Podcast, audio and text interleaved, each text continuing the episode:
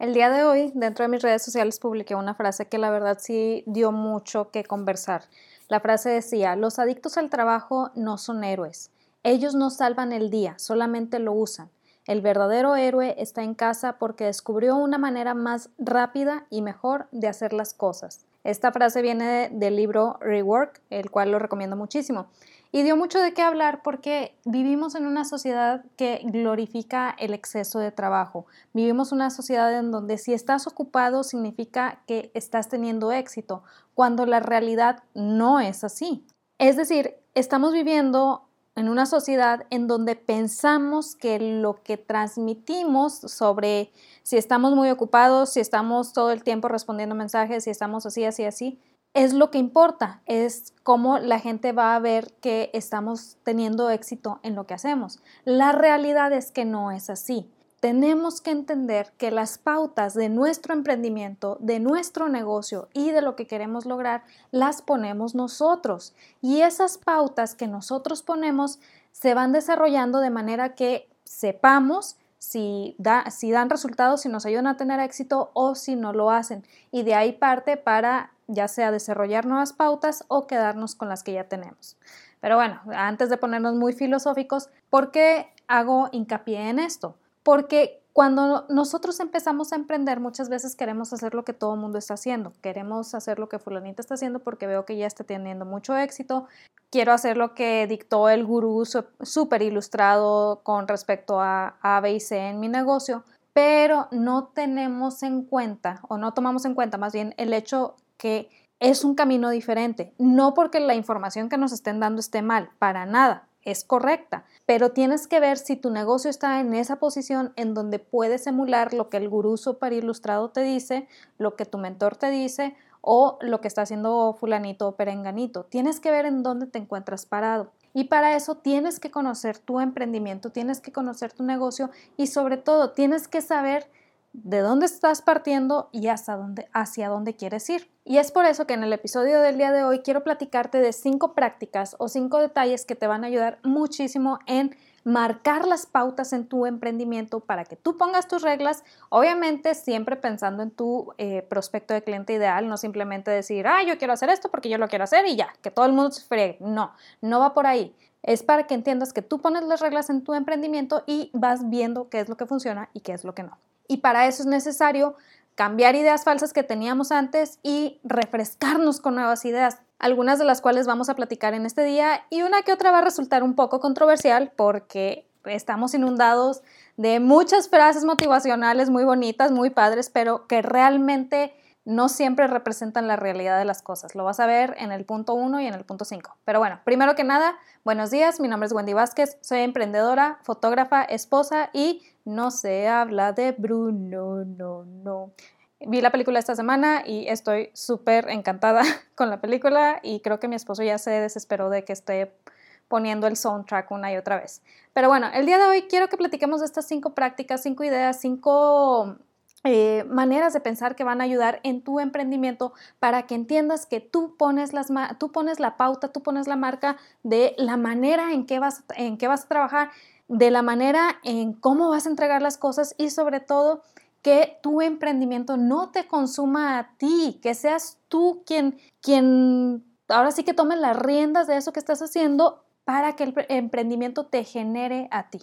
Y más para quitarnos esa mentalidad de si estoy ocupado es porque estoy teniendo éxito. No significa que no vamos a estar ocupados, no significa que vamos a tener toda la vida libre, no, a menos que tengas ingresos pasivos, eso no, no va a suceder. Lo que significa es, tenemos que quitarnos la idea de que mi emprendimiento me va a consumir al punto de que siempre tengo que estar haciendo algo y meternos la idea de, ¿sabes qué? El emprendimiento me sirve a mí. Es algo que estoy haciendo para beneficio pues mío y de las personas a las que estoy sirviendo. No tengo que estar siempre en él, no tengo que estar contestando mensajes a las 8, 9, 10 de la noche, no tengo que estar bla, bla, bla, bla. Inserta tu lucha más fuerte aquí porque muy probablemente no tienes que estar ahora sí que cediendo tanto en ese aspecto que no te está agradando. Y esto justamente va conectado con el punto número uno. No sé si has escuchado la frase famosísima esa tan bonita que dice, ama lo que haces y no tendrás que trabajar un solo día en tu vida.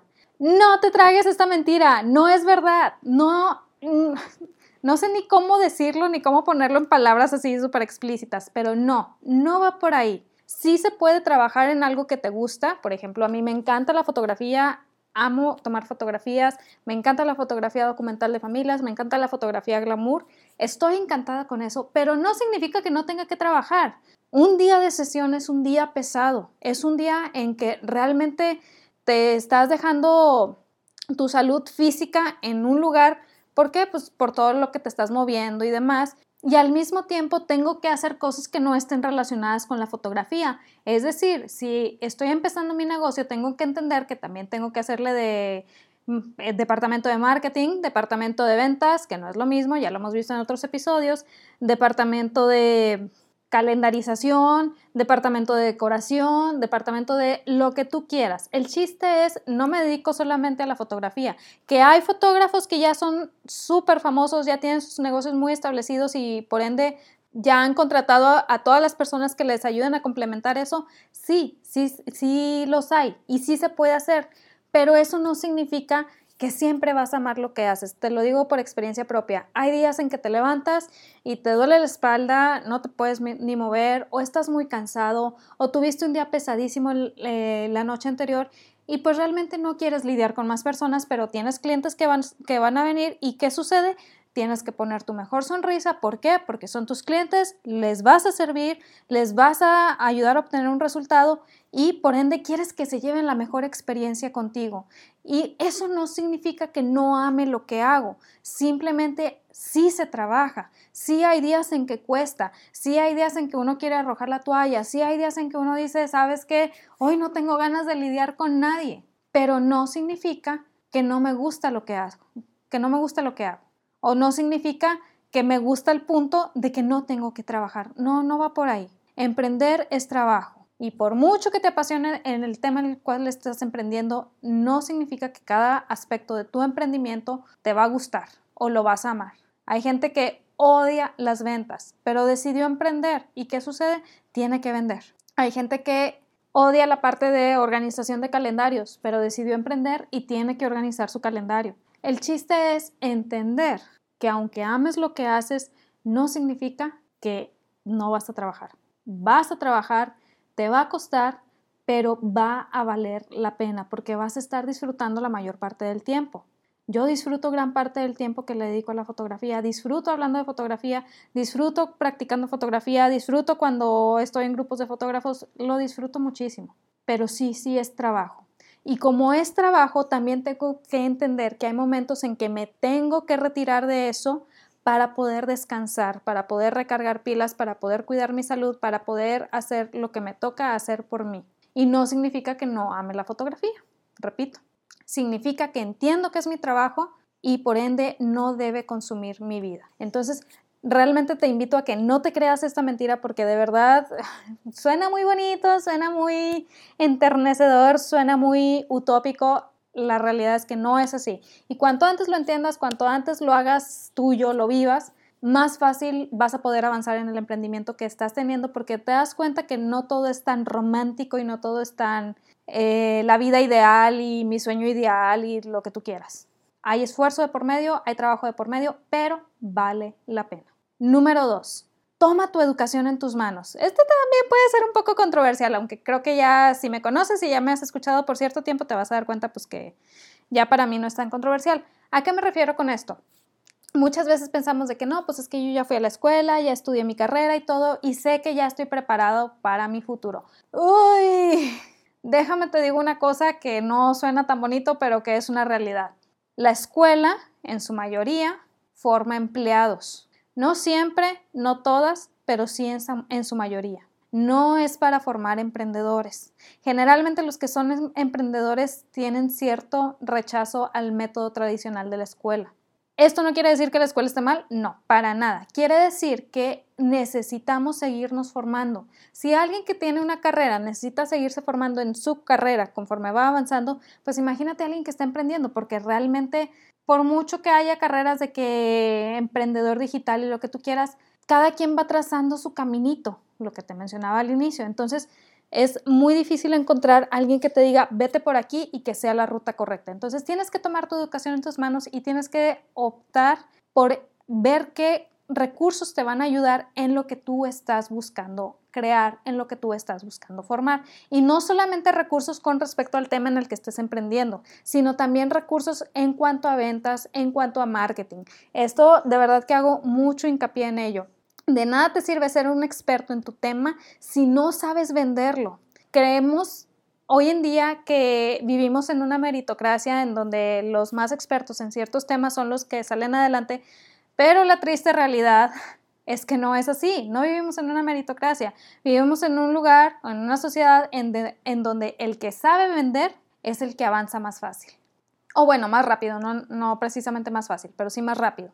Y no quiere decir esto que vender esté mal, no, sino que tenemos que entender que las ventas es parte importantísima de lo que nosotros queremos lograr. Por eso es necesario tomar nuestra educación en nuestras manos y decir, tengo que aprender de esto, tengo que aprender de esto, tengo que aprender de esto. Y aquí te voy a hacer una, una invitación muy, muy padre no solamente escuches lo que dicen los expertos. O sea, yo sé que hay mucha gente en Internet con muchísima información, muy buena información, pero no te quedes solamente ahí. Estudia, investiga, revisa a quiénes siguen ellos, de dónde parte la información que te están dando. La verdad es que cuando comencé a hacer esto con mis mentores, para mí fue como, me abrió los ojos de una manera increíble, porque fue cuando realmente empecé a aprender porque ya tenía más referencias de dónde partía el conocimiento que me estaban dando. Y también esas referencias o el estar investigando esas referencias me ayudaban a ver unas opiniones diferentes de las que de las de los mentores a los cuales seguía, que eso es bueno. A veces nos quedamos tan, tan casados con un mentor, con un maestro, con una persona a la que seguimos, que se nos olvida que hay un mundo de opiniones. Y si estamos buscando encontrar, por ejemplo, nuestro prospecto de cliente ideal, Quedarnos con una sola opinión puede ser algo que vaya más en función de deteriorar lo que estamos haciendo que ayudarnos. ¿Por qué? Porque nos estamos quedando con una sola idea y una sola idea. ¿A qué me refiero con esto? A mí me pasó hace tiempo. Hay un mentor al cual sigo, muy buen mentor, con muchísima información, muy buena información, pero durante mucho tiempo me quedé nada más casada con lo que este mentor decía. ¿Y qué sucedió? Que este mentor realmente mm, tenía como muy poquita experiencia en el ramo en el que yo me estaba desarrollando, que era la fotografía, aunque tenía muy buena experiencia en otros ramos. Si bien sí aprendí sobre esos otros ramos, también entendí que no me podía quedar nada más ahí y me puse a investigar sus referencias de quién estudió él, qué opinaba la gente de la que estudió. En fin, me fui atrás y atrás y atrás y atrás y eso me ayudó a entender todavía mejor mi negocio, de dónde partía yo, qué era lo que quería lograr. Y lo mejor de todo es que no significa que vas a dejar de seguir al mentor en cuestión, no, para nada. Al contrario, te amplía la visión de lo que te está diciendo, te ayuda a entender todavía mejor lo que estás aprendiendo de, de esa persona. Entonces, toma tu educación en tus manos, pero también busca más, busca referencias, busca más allá de lo que te están diciendo y encuentra diversas opiniones sobre esos temas. Vale la pena. Número tres, rodéate de emprendedores. De verdad que, ya lo he dicho en otros episodios, somos la suma de las cinco personas con las cuales más nos relacionamos. Y si las cinco personas con las cuales más te relacionas, en primer lugar, son empleados y en segundo lugar, nada más la viven quejándose, déjame decirte que muy probablemente tus pláticas sean la mayoría de pura queja. Porque suele suceder. La verdad es que disfrutamos la compañía de ciertas personas porque comparten nuestras opiniones, pero si esas opiniones se basan en pura queja, pues nada más nos vamos a estar quejando, nada más vamos a estar viendo el punto negativo, nada más vamos a estar buscando todo que, de qué manera nos está fregando todo el mundo, etcétera, etcétera, etcétera. Entonces, si realmente quieres salir adelante en tu emprendimiento, rodéate de emprendedores que vayan de verdad buscando el éxito, de emprendedores que hablen de ventas, pero de ventas exitosas, de emprendedores que hablen bien de sus prospectos, que hablen bien de sus clientes, porque también me ha tocado muchísimo de estás en un grupo de emprendedores en X tema y nada más están queje y queje y queje y queje de los clientes y tú así como que, oye, espérate tantito, pues tú le estás vendiendo a esta persona, tú estás a, través de tu marketing, tú estás atrayendo a esta persona, o sea, realmente se va a escuchar muy gacho lo que digo, muy feo, pero realmente pues estás obteniendo el resultado de lo que tú estás haciendo. Sí, cuando estás con tu prospecto de cliente ideal bien definido, puede que te llegue a caer un cliente no, un cliente no ideal, obvio, pero no es la regla, es la excepción. En cambio, en estos grupos muchas veces ves que la regla es que les caigan malos clientes. Aquí déjame decirte que muy probablemente tu mensaje de venta hay que ser corregido. Entonces, busca rodearte de emprendedores que hablen de sus clientes con pasión, con ganas de ayudarles, con ganas de servirles, con ganas de eh, ayudarles a alcanzar un resultado específico, porque esos son los emprendedores que valen la pena. Rodéate de emprendedores que les apasione vender pues aquello en lo que se están enfocando. Hace tiempo también, eh, bueno, ya hace varios años, eh, tenía una amiga aquí que también era emprendedora y creamos un mastermind. Éramos nada más mi amiga, mi esposo y yo. Éramos tres personas. Pero el hecho de tener ese pequeño ambiente de nosotros como emprendedores que buscábamos realmente un beneficio para alguien más, que buscábamos ayudar a otras personas en ciertos aspectos, el estar ahí, reunirnos, hablar de nuestros aprendizajes, buscar nuevos aprendizajes y demás, créeme que cambia tu visión, cambia pues la manera en que te expresas de tus clientes, cambia de verdad que incluso la esperanza en tu emprendimiento cambia, porque como ya estás hablando con gente que está buscando pues entre comillas lo mismo, tu esperanza en tu emprendimiento se convierte en un modo de crear pequeños pasos que te ayuden a alcanzar una realidad. Y esto es algo muy bueno, porque muy probablemente si tú estás queriendo emprender y te estás juntando con gente que no está queriendo emprender, muy probablemente, no digo que sea con malas intenciones para nada, pero muy probablemente te empiezan a acribillar con preguntas estilo de ¿y cómo te ha ido? ¿y cuántas ventas has tenido? ¿y cuánto generaste este mes? ¿y cuánto bla bla? Y nada más en números, en números, en números, que sí, ¿es necesario las ventas? Sí, sí es necesario. ¿Son necesarios los números? Sí, son necesarios. Pero cuando te rodeas de emprendedores que entienden que pues también estás, vaya, comenzando, pasando por partes difíciles y demás, en, lugar de nada más estarte preguntando que cómo van tus números, te ayudan a analizar tu proceso de ventas, te ayudan a analizar el camino que sigue tu prospecto de cliente ideal contigo y de esa manera te ayudan a obtener pues mejores resultados en tus ventas. Créeme que vale la pena, rodéate de emprendedores. Punto número cuatro, no dependas solamente de una entrada de dinero. Y aquí aplica independientemente de si eres emprendedor, si trabajas para alguien, si lo que sea, no dependas de una sola entrada de dinero, porque realmente una vez que te quitan esa entrada, te quedas en problemas, te quedas ahora sí que, como dice mi papá, colgado de la brocha, porque te quitaron la escalera. ¿Y qué sucede? Pues te caes. Así es la realidad. No dependas de una sola entrada. Bueno, yo creo que la mayoría de aquí ya sabe que yo estoy en un multinivel, o sea, es uno de los emprendimientos que tengo. Y hace tiempo estaba viendo otro, otro multinivel que me llamó la atención el producto, la verdad me llamó la atención cómo se estaban manejando y todo. Y dije, pues valdría la pena entrar en ese multinivel. Total, empecé a investigar, empecé a preguntar y una de las primeras preguntas que hice fue, oye, ¿se puede estar en dos multinivel? Es decir, las reglas no están en contra de eso, porque sí sé de, de empresas que están en contra de eso y pues ni modo, son sus reglas. Y aquí dijeron, vaya, no dijeron que no, así lisa y llanamente, pero sí empezaron a dar muchos rodeos, empezaron de que no, pues es que mira, que mejor uno, que bla, bla, bla, y aquí, aquí, aquí, y total, mil excusas, no me dijeron que no claramente, pero se veía implícito el no a más, no poder. Su excusa o su manera de pensar es no puede servir a dos amos. Y yo, jaja, discúlpame, pero si estoy en un multinivel no estoy sirviendo al multinivel, me estoy sirviendo a mí. O sea, mi emprendimiento es para mí. Si tu mentalidad es esa, significa que muy probablemente tu manera de pensar con respecto a tu empleado es que tenga que servirte a ti solamente y pues no, no va de, de acuerdo con lo que yo quiero. Y no solo eso, si tu empresa estás diciendo que no pueden servir a dos amos, entre comillas, le estás quitando a la persona la oportunidad de tener varias entradas de dinero, que hoy en día debe ser la regla para la mayoría, de para todo el mundo, tener varias entradas, no solamente una. No se puede depender solamente de un ingreso y es aquí te hablo de experiencia propia. Cuando recién nos casamos, llevábamos poquito de casados mi esposo y yo, mi esposo perdió su trabajo, no por nada que él hubiera hecho, fue una cuestión de, su visa. perdió su trabajo por su visa. Entonces empezábamos a depender también de lo que yo estaba haciendo con mi negocio. Imagínate si no hubiéramos tenido eso, ¿qué hubiéramos hecho? ¿Quién sabe? No podemos tener nada más una entrada de dinero. Si tu emprendimiento, si tu negocio ya te está generando súper bien, disfrútalo, qué bueno, pero también busca de qué manera puedes diversificar estas ganancias porque siempre, siempre hay momentos de vacas flacas, independientemente del negocio en el que estés.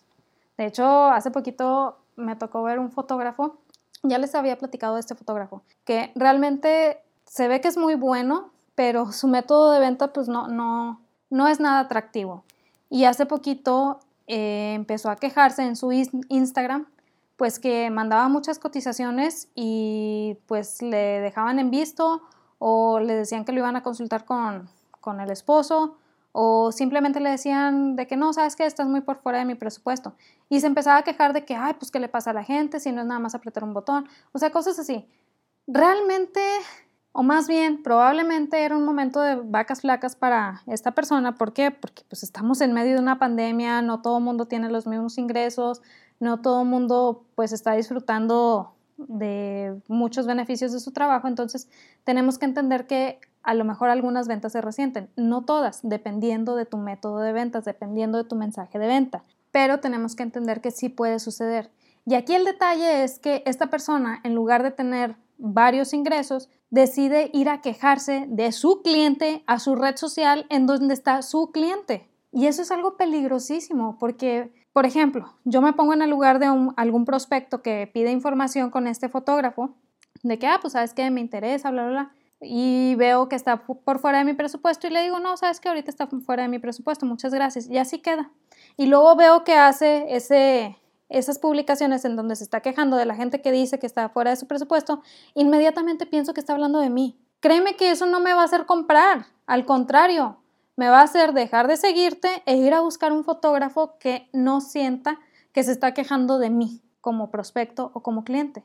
Entonces, va a haber momentos de vacas flacas, tenemos que analizar de dónde están partiendo esas vacas flacas, obviamente, tenemos que analizar si nosotros estamos fallando a la hora de ofrecer nuestro producto o servicio, si la situación económica del lugar en donde estés no esté dando, o sea, tienes muchas cosas que analizar como emprendedor, pero también aquí es donde un ingreso adicional te salva de esa desesperación en donde vas a tus redes sociales a quejarte de tu prospecto de cliente ideal porque yo entiendo que es un acto de desesperación, es un acto en donde dices, chetos, no sé cómo le voy a hacer para, para llegar a fin de mes, para llegar a la quincena, para llegar a bla, bla, bla. O sea, lo entiendo perfectamente. Tener un segundo ingreso te evita esa situación y te ayuda a estar más tranquilo en las épocas de vacas flacas de tu emprendimiento, de lo que estés haciendo, etcétera, etcétera, etcétera. Entonces, por favor, no dependas de una sola entrada de ingreso, vale la pena también. Y punto número 5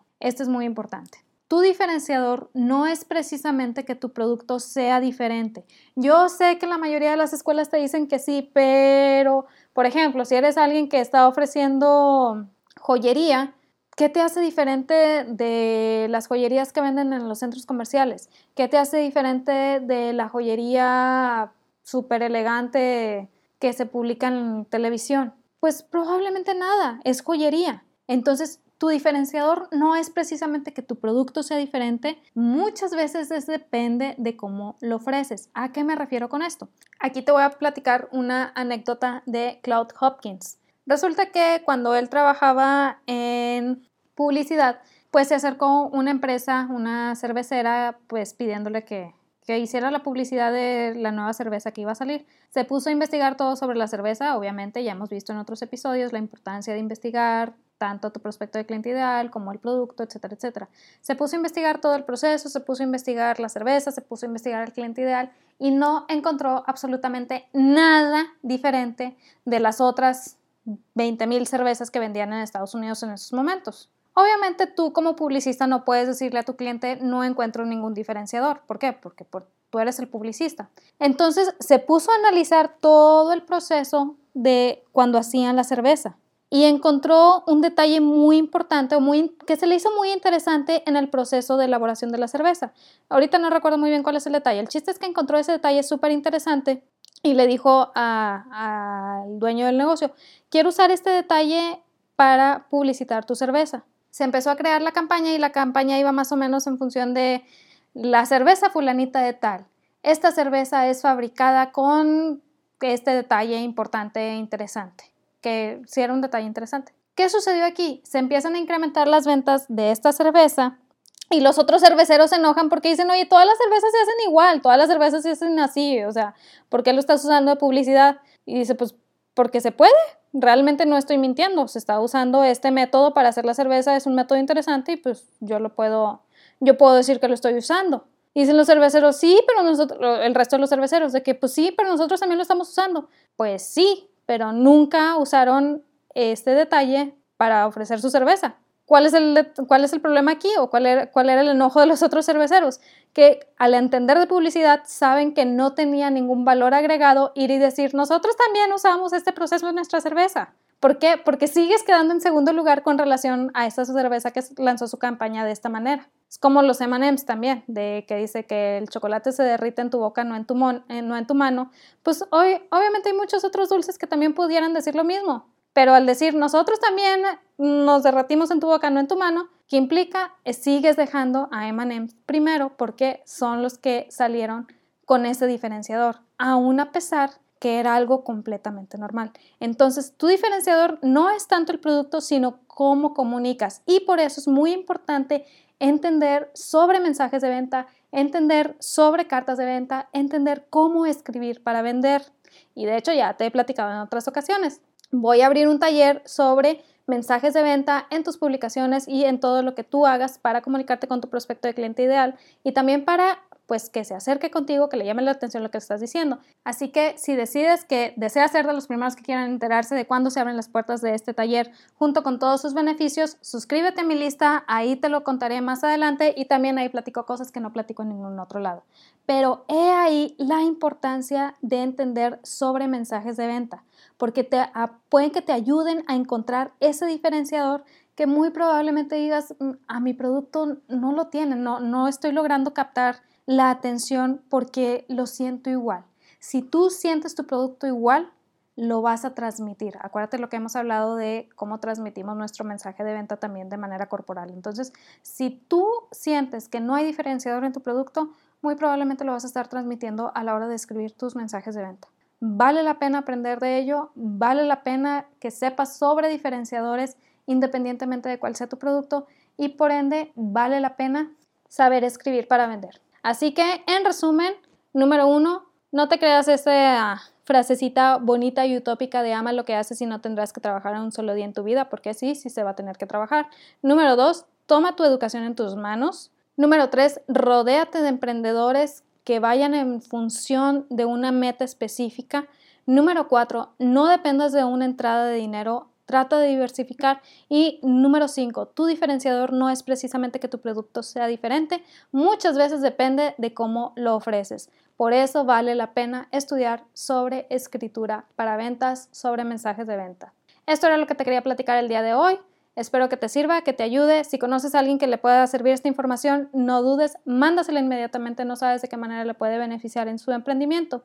Y sobre todo, recuerda que en ti está el potencial para construir algo extraordinario, algo padrísimo, pero de nada sirve que yo te lo diga si no te lo crees tú primero. Créetela, vívelo, hazlo tuyo y nos vemos el siguiente martes. Bye.